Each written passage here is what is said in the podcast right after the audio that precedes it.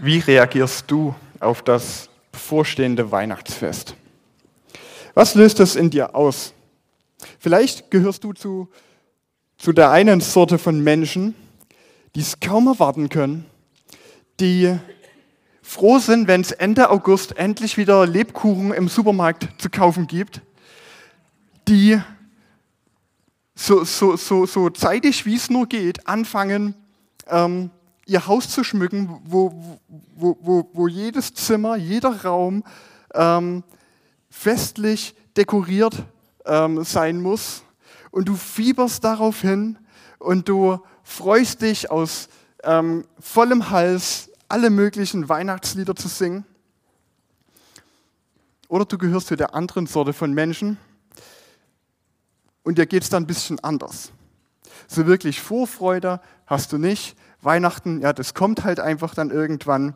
Und wenn du ehrlich bist, dann ist es vielleicht auch eher so Grund zum Stress für dich als Grund zur Freude.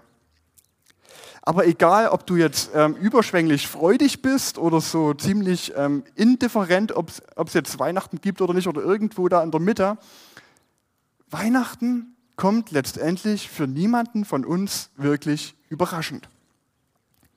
Weihnachten kommt alle Jahre wieder. Es ist dieselbe Prozedur wie jedes Jahr. Wir haben uns letztendlich dran gewöhnt.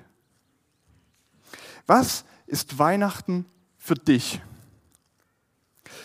Vor allem ist es für uns ein Fest. Mit allem, was zu so einem gescheiten Fest dazugehört. Die meisten haben frei, wir besuchen unsere Familien, wir entleeren unsere Geldbeutel, um anderen Geschenke zu machen und wir füllen unsere Mägen mit viel zu viel Essen. Das ist alles ist irgendwie für uns Weihnachten und es gehört ein Stück weit damit dazu. Aber wenn wir ehrlich sind, dann haben wir den Grund, warum wir Weihnachten feiern, oft gar nicht mehr so wirklich im Kopf und im Blick. Für eine Studie wurden mal ähm, vor, vor drei Jahren, glaube ich, Leute gefragt, was denn für sie die zwei wichtigsten Gründe sind, warum sie Weihnachten feiern. 70 Prozent sagten, dass sie Weihnachten feiern oder dass einer der zwei wichtigsten Gründe ist, warum sie Weihnachten feiern, weil da die Familie zusammenkommt. 40 Prozent sagten, weil es eine schöne Tradition ist. Und nur ein Viertel feiert Weihnachten, weil sie da an die Geburt von Jesus denken. Weihnachten ist für uns nicht überraschend. Und die Hintergründe, die eigentlichen Hintergründe für dieses Fest, die lassen uns oft ziemlich kalt. Auch uns Christen, würde ich jetzt mal so behaupten. Auch wir haben uns dran gewöhnt. Alle Jahre wieder singen wir Weihnachtslieder. Wir gehen zum Krippenspiel an Heiligabend oder am ersten Weihnachtsfeiertag zur Christmesse. Wir lesen die Weihnachtsgeschichte. Wir denken dran, dass Jesus geboren wurde, dass Gott Mensch wurde. Aber wir haben uns letztendlich irgendwie dran gewöhnt und das ist halt so ein Hintergrundrauschen. Mehr nicht. Wir wollen uns heute mit der Vorgeschichte für das oder vom allerersten Weihnachten, wenn man es so nennen will, die wollen wir uns heute anschauen. Und die war so komplett anders als das, was wir heute kennen. Damals kam Weihnachten oder der Grund für Weihnachten total überraschend. Und ich glaube, dass wir viel von Maria, von der gerade gesungen wurde, von Maria lernen können, wie wir auf diese Botschaft von Weihnachten reagieren sollen. Und damit ihr es am Anfang wisst, nicht alles, was ich heute sage, ähm, ist auf meinem eigenen Mist gewachsen. Ähm, vieles von dem, was ich heute sage, habe ich aus dem Buch Stille Nacht, Heilige Nacht von Tim Keller. Und wenn du eine Bibel dabei hast, dann lade ich dich ein, mit mir das Lukas-Evangelium aufzuschlagen, Kapitel 1, Abvers 26. Und dann kannst du da gern mitlesen. Für alle die, die keine mit dabei haben, habe ich den Text auch nochmal an der Folie mitgebracht. Da heißt es, als Elisabeth, im sechsten Monat schwanger war, sandte Gott den Engel Gabriel zu einer unverheirateten jungen Frau, die in Nazareth, einer Stadt in Galiläa, wohnte. Sie hieß Maria und war mit Josef, einem Mann aus dem Haus Davids, verlobt. Maria war noch unberührt. Sei gegrüßt. Dir ist eine hohe Gnade zuteil geworden, sagte Gabriel zu ihr, als er hereinkam. Der Herr ist mit dir. Maria erschrak zutiefst als sie so angesprochen wurde und fragte sich, was dieser Gruß zu bedeuten habe. Da sagte der Engel zu ihr, du brauchst dich nicht zu fürchten, Maria, denn du hast Gnade bei Gott gefunden. Du wirst schwanger werden und einen Sohn zur Welt bringen, dem sollst du den Namen Jesus geben. Er wird groß sein und wird Sohn des Höchsten genannt werden. Gott, der Herr, wird ihm den Thron seines Stammvaters David geben er wird für immer über die Nachkommen Jakobs herrschen und seine Herrschaft wird niemals aufhören. Wie soll das zugehen? fragte Maria den Engel. Ich bin doch noch gar nicht verheiratet. Er gab ihr zur Antwort, der Heilige Geist wird über dich kommen und die Kraft des Höchsten wird dich überschatten. Deshalb wird auch das Kind, das du zur Welt bringst, heilig sein und Gottes Sohn genannt werden. Und er fügte hinzu, auch Elisabeth, deine Verwandte, ist schwanger und wird noch in ihrem Alter einen Sohn bekommen. Von, von ihr hieß es, sie sei unfruchtbar. Und jetzt ist sie im sechsten Monat. Denn für Gott ist nichts unmöglich. Da sagte Maria, ich bin die Dienerin des Herrn. Was du gesagt hast, soll mir geschehen. Hierauf verließ sie der Engel. Wir überspringen ein paar Verse. Maria besucht ihre Verwandte Elisabeth und dort wird es nochmal bestätigt. Elisabeth sagt zu ihr, du bist die Mutter meines Herrn, also die Mutter Gottes. Das Kind, was in dir ähm, heranwächst, ist Gott. Und daraufhin, Vers 46, sagt Maria, von ganzem Herzen preise ich den Herrn und mein Geist jubelt vor Freude über Gott, meinen Retter. Denn er hat mich, seine Dienerin, gnädig angesehen, eine geringe und unbedeutende Frau. Ja, man wird mich glücklich preisen, jetzt und in allen kommenden Generationen. Er, der Mächtige, hat Großes an mir getan. Sein Name ist heilig und von Generation zu Generation gilt sein Erbarmen denen, die sich ihm unterstellen. Mit starkem Arm hat er seine Macht bewiesen. Er hat die in alle Winde zerstreut, deren Gesinnung stolz und hochmütig ist. Er hat die Mächtigen vom Thron gestürzt und die Geringen emporgehoben. Den Hungrigen hat er die Hände mit Gutem gefüllt und die Reichen hat er mit leeren Händen fortgeschickt. Er hat sich seines Dieners, des Volkes Israel, angenommen, weil er sich an das erinnerte, was er unseren Vorfahren zugesagt hatte, dass er nie aufhören werde, Abraham und seinen Nachkommen Erbarmen zu erweisen. Wir wollen uns jetzt in den nächsten paar Minuten anschauen, wie Maria auf diese Botschaft, die sie da erhält, reagiert und was wir da von ihr lernen können. Und das Erste, was wir von ihr lernen können, ist, Maria antwortet überlegt. Wenn dir beim Lesen oder Hören dieses Textes gerade eben Haufen Fragezeichen im Kopf gekommen sind, dann bist du in guter Gesellschaft. Schon viele Leute fanden das, was hier steht, einfach zu krass, um wahr zu sein. Für sie ist es eindeutig, dass das das beste Beispiel dafür ist, dass dieser Text ausgedacht ist. Dass es ein Mythos ist, ähm, wo, wo, wo, wo mehr die, die Fantasie als der Verstand den Schreiber geleitet hat. Und ich muss zugeben, mir kommt diese Geschichte auch immer wieder neu unglaubwürdig vor. Weil es so total meiner Vernunft widerspricht. Weil da mein Verstand einfach nicht mitkommt. Und vielleicht denkst du, ja, die Leute damals, die waren halt noch nicht so wissend wie wir. Die waren noch nicht so aufgeklärt wie wir heute. Und deshalb ist es für die auch kein Problem, wenn da auf einmal halt ein Engel in der Tür steht und mit dir anfängt zu reden. Und dann sind auch übernatürliche Schwangerschaften auf einmal kein Problem mehr, weil, ja, woher sollte man es denn wissen? Aber so einfach können wir es uns nicht machen. Das stimmt so nicht.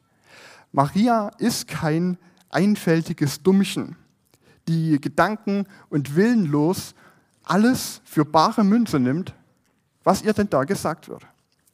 Es geht schon in Vers 29 los. Als der Engel erscheint und sie begrüßt, da erschrickt sie erstmal und, und dann fragt sie sich, was das denn zu bedeuten hat. Und das Wort, das hiermit sich fragen übersetzt ist, das kann auch überlegen heißen oder abwägen. Das, dieses gleiche Wort ähm, wurde auch im Buchhaltungskontext verwendet und äh, das, äh, dafür, dafür verwendet, um ähm, für die Aktivität Konten auszugleichen, also halt abwägen. Es geht hier also um den rationalen und analytischen Vorgang. Maria sieht diesen Engel, er begrüßt sie und sie schaltet ihr Gehirn ein, anstatt es auszuschalten. Und es geht noch weiter. Der Engel überbringt ihr die Botschaft, dass sie die Mutter eines ganz besonderen Sohnes werden wird. Und anstatt es einfach so hinzunehmen, fragt sie in Vers 34 nach. Sie hat da so ihre Zweifel. Es macht noch nicht wirklich Sinn für sie. Maria ist zwar ein Mädchen im Teenageralter, aber das heißt nicht, dass sie naiv ist. Ganz und gar nicht. Sie antwortet nicht mit blindem Glauben, sondern mit Fragen. Sie versucht zu verstehen. Und die wichtigste Frage für sie dabei ist, wie soll ich denn schwanger werden, wenn ich noch nie Sex hatte und auch demnächst keinen haben werde? Also irgendwas scheint dann erstmal nicht zu funktionieren. Maria fordert uns an dieser Stelle heraus. Wenn die, wenn die Geburt von Jesus und die Vorstellung, dass Gott Mensch wird, für dich erstmal überhaupt keinen Sinn ergibt, dann bist du herausgefordert, an diesem Punkt des Zweifels nicht einfach stehen zu bleiben, sondern wie Maria nachzufragen, abzuwägen, versuchen zu verstehen. Und wenn du die Geschichte jetzt schon zum x-ten Mal gehört hast, dann bist auch du herausgefordert, sie nicht einfach gedankenlos anzunehmen, sondern Gründe zu haben, warum du sie für wahr hältst. Wir können aber noch mehr von Maria lernen, nämlich Maria antwortet schrittweise auf die Botschaft des Engels. Man sieht im Lauf der Geschichte, im Lauf des Textes, den wir gelesen haben, einen Prozess in ihr. Schauen wir uns nochmal die, die erste Reaktion auf die Ankündigung von dem Engel an, dass sie die Mutter Gottes werden soll. Maria sagt letztendlich, ich habe hier nochmal ähm, den Vers, sie sagt letztendlich, es ist doch Unsinn. Es kann doch gar nicht funktionieren. Oder wie soll denn das funktionieren? Maria antwortet oder reagiert mit ähm, maßvoller Ungläubigkeit, wie es Tim Keller schön ausgedrückt hat.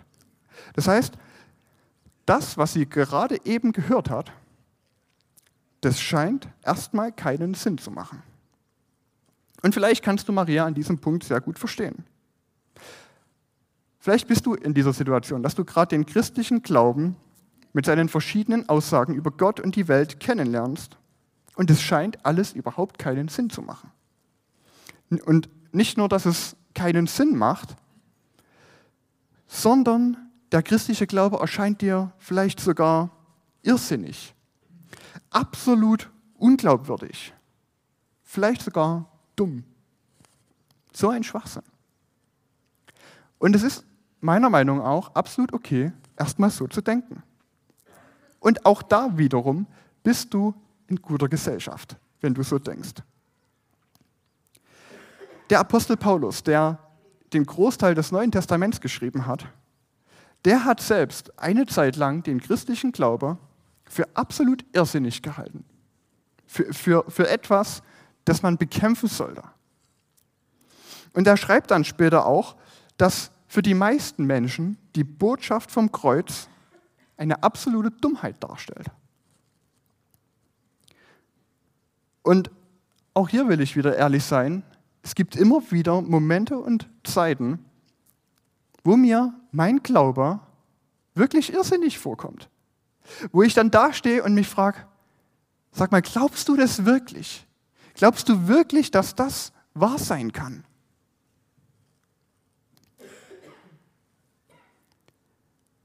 Zeiten, wo ich mich frage, ob, ob ich nicht endlich, äh, ob ich letztendlich nicht einfach irgendeinem großen Schwindel aufgesessen bin, ob das nicht irgendwie Schwachsinn ist. Weil, wie gesagt, es sich so, so unglaubwürdig anhört in vieler Hinsicht.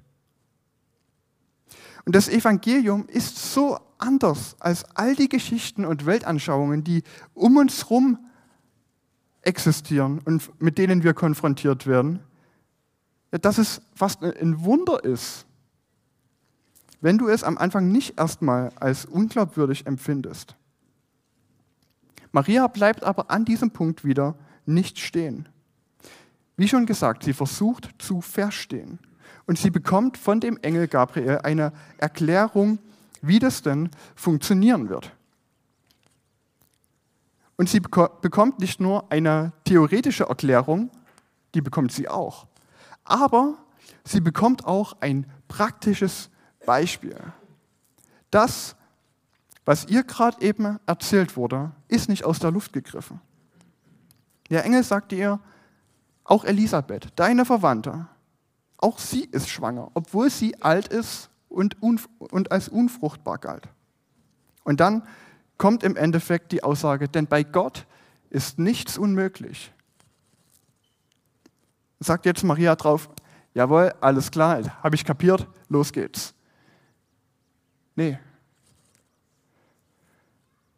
Sie nimmt Gottes Plan für sich an, sie sagt, ich bin die Dienerin meines Herrn, es geschehe mir, wie Gott will, obwohl sie nicht alle Antworten hat, obwohl ihr noch nicht unbedingt alles klar ist. Sie wagt den Sprung ins Unbekannte.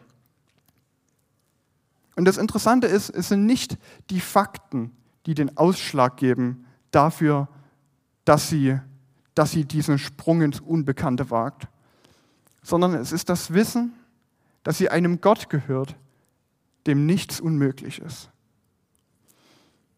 Und erst als sie dann bei Elisabeth ist, bei ihrer Verwandten, und es ähm, sieht und auch nochmal von, von ihr so zugesprochen bekommt, du bist die Mutter meines Herrn. Da scheint alles für sie zusammenzukommen.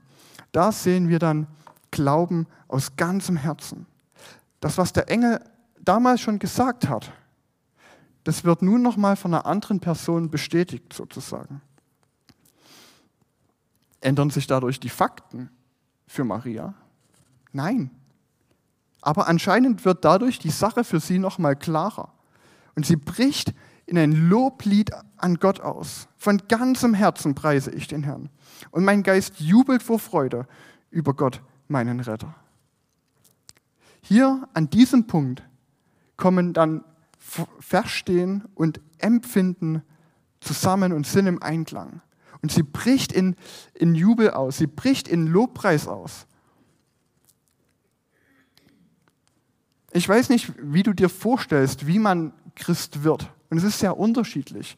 Aber es ist auch wieder interessant zu sehen, dass Maria nicht sofort an diesem Punkt des ganzheitlichen und überschwänglichen Lobpreises an Gott ankommt, sondern sie, es ist für sie ein Prozess. Und ich finde es auch verständlich, dass es für sie ein Prozess ist, weil dafür steht einfach viel zu viel für sie auf dem Spiel. Sie ist sich der Konsequenzen dieser Sache, die Gott da vorhat, bewusst. Gott fordert letztendlich alles von ihr. Ihr schöner Lebensplan, den sie sich vielleicht mal gemacht hat, so mit ähm, Mann und Kinder und Haus und ähm, alle sind glücklich und zufrieden und man ist Teil der Gemeinschaft und der Dorfgemeinschaft, es wird mit dieser Ankündigung, dass sie die Mutter Gottes werden soll, so gut wie dahin sein. Sie wird ein, nach der Meinung der ganzen Welt, uneheliches Kind haben dieses Stigma wird den Rest des Lebens an ihr haften. Sie kann in dem Moment auch nicht wissen, als, als der Engel die Ankündigung bringt, ob ihr Verlobter das so hinnehmen wird, ob er bei ihr bleiben wird oder nicht. Es ist keine leichte Sache. Sich Gott hinzugeben, sich Gott auszuliefern, ist keine rein intellektuelle Entscheidung. Dafür steht viel zu viel auf dem Spiel. Sowohl der Kopf als auch das Herz müssen angesprochen und verändert werden. Und bei manchen passiert es sofort in einem Moment, von einem Moment auf den anderen. Bei anderen dauert es viel länger. Und es ist es ist ein Prozess über viele Jahre. Maria liegt da irgendwo in der Mitte. Und wir können noch eine dritte Sache von Maria lernen, nämlich sie antwortet mit Verwunderung und Hingabe. Ich finde es ganz interessant, was sie sagt, als, als sie an diesem Punkt ist, wo Kopf und Herz bei ihr in Einklang kommen und sie Gott lobt. Weil für sie ist es alles andere als selbstverständlich, dass Gott sie gebrauchen will. Im Gegenteil. Je, je mehr sie darüber nachdenkt, hat man das Gefühl, desto verwunderter ist sie darüber. Und das sehen wir in den Versen 48 und 49. Da sagt sie, er hat mich, seine Dienerin, gnädig angesehen. Eine geringe und unbedeutende Frau. Dann sagt sie, er, der Mächtige, hat Großes an mir getan. An mir. Maria ist überwältigt, dass Gott sie auserwählt hat. Es ist fast so, als, als würde sie sagen, ey, kannst du dir das vorstellen? Gott will wirklich mich gebrauchen. Und wenn du, Christ, wenn du Christ bist, dann möchte ich dich äh, an dieser Stelle fragen, hattest du auch mal so einen Moment? Hattest du mal so einen Moment, wo, wo, wo du Gott und das, was er mit dir und an dir und in dir getan hat, gesehen hast und du nur noch ungläubig sagen konntest, unglaublich, dass Gott tatsächlich mich will. Was würdest du sagen, wenn dich jemand fragt, ob du zu Gott gehörst? Sagst du mit dem Brustton der Überzeugung, ja klar, sicher. Oder antwortest du eher nach dem Ja, tatsächlich, unglaublich, aber wahr, absolut unvorstellbar, dass ich zu Gott gehören darf?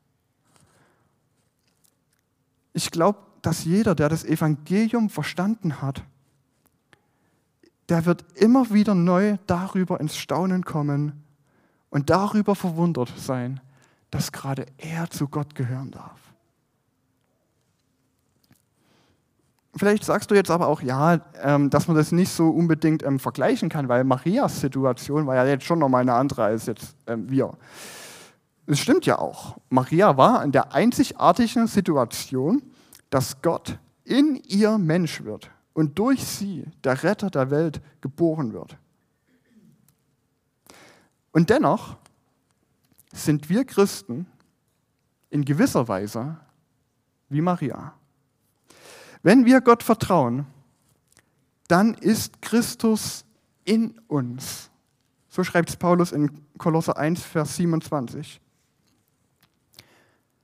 Und wenn du dein Leben Gott übergeben hast, dann wohnt der Heilige Geist in dir. Gott selbst wohnt in dir. Wie es hier in Römer 8, Vers 11 steht. Und dann will ich dich fragen, hast du dir das schon mal wirklich durch den Kopf gehen lassen, was das bedeutet? Hast du dir überlegt, was das heißt? Wenn ich darüber nachdenke, und das mache ich jetzt nicht ähm, jeden Tag, obwohl, es, obwohl es, wahrscheinlich, es wäre wahrscheinlich gut, es so zu tun. Aber wenn ich so drüber nachdenke, dann komme ich irgendwann an den Punkt, um zu sagen, wer bin denn ich, dass der Herrscher des Universums für mich stirbt und nun in mir wohnt? unglaublich. Was da passiert, das übersteigt jegliche Vorstellungskraft. Der Herrscher und Schöpfer des Universums, der weder an Raum noch Zeit noch Materie gebunden ist, der allmächtige, allwissende, omnipräsente, unendliche Gott wird Mensch. Und er nimmt die Begrenzungen des menschlichen Körpers an. Er wird ein hilfloses Baby, das lernen und erwachsen werden muss. Er lebt ein Leben des Dienstes und der Anfeindung und er lässt es zu, dass seine Geschöpfe ihn töten. Unvorstellbar.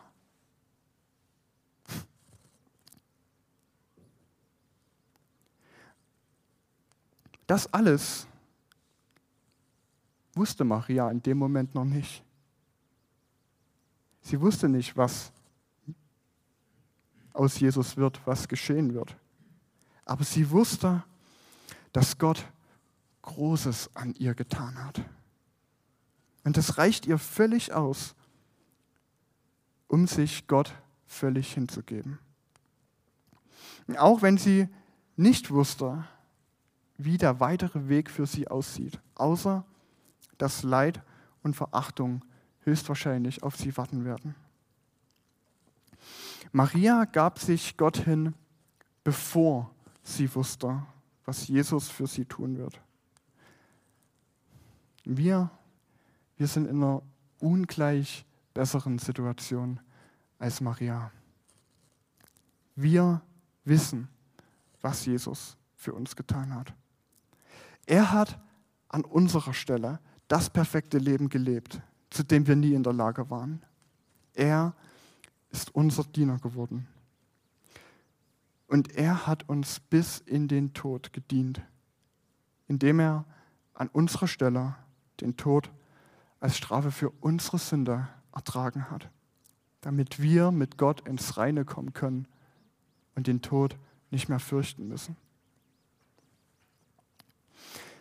Und weil Jesus sich ganz für uns hingegeben hat, haben wir jetzt die Sicherheit, uns ihm ganz hinzugeben. Und ich glaube, wenn wir seine Hingabe wirklich verstehen, dann können auch wir nicht anders, als uns ihm ganz hingeben.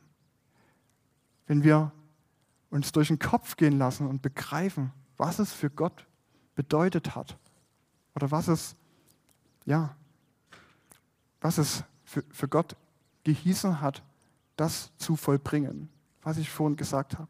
Er wird Mensch. Er, er lässt sich umbringen von uns. Wenn wir diese Hingabe aus Liebe zu uns sehen und sie uns ins Herz dringt, wie kann ich da anders reagieren? Und ich weiß nicht, an welcher Stelle du gerade in deiner Beziehung zu Jesus stehst. Vielleicht bist du noch so ziemlich am Anfang und recht skeptisch, was das alles angeht. Und so eine Geschichte wie die von heute, die kannst du nicht wirklich glauben. Oder aber du bist schon voll dabei, du bist schon all in. Und Jesus ist dein Herr. Aber egal, wie du antworten würdest, ich lade dich ein, näher zu treten und Jesus anzuschauen. Und ich wünsche dir, dass du dieses, dieses Weihnachten neu von Jesus überrascht wirst. Dass seine Hingabe dich dahin bringt, dich ihm ein Stück mehr hinzugeben. Und ich finde, ich finde, dass kaum jemand diesen Zusammenhang von Jesu Hingabe und unserer Hingabe besser ausgedrückt hat als, als Paul Gerhard vor 500 Jahren. Und er schreibt da ähm, in einem bekannten Weihnachtslied, ich, ich stehe an deiner Krippe hier, o Jesu, du mein Leben. Ich komme, bring und schenke dir, was du mir hast gegeben. Nimm hin. Es ist mein Geist und Sinn, Herz, Seel und Mut. Nimm alles hin und lass dir's wohlgefallen. Da ich noch nicht geboren war, da bist du mir geboren und hast mich dir zu eigen gar, ehe ich dich kannt, erkoren. Ehe ich durch deine Hand gemacht, da hast du schon bei dir bedacht, wie du mein wolltest werden. Ich lag in tiefster Todesnacht. Du warest meine Sonne. Die Sonne, die mir zugebracht Licht, Leben, Freud und Wonne. O Sonne, die das Wertelicht des Glaubens in mir zugericht. Wie schön sind deine Strahlen. Ich sehe dich mit Freuden an und kann mich nicht satt sehen. Und weil ich nun nichts weiter kann, bleib ich anbetend stehen. O dass mein Sinn ein Abgrund wäre und meine Seele ein weites Meer, dass ich dich möchte fassen. Amen.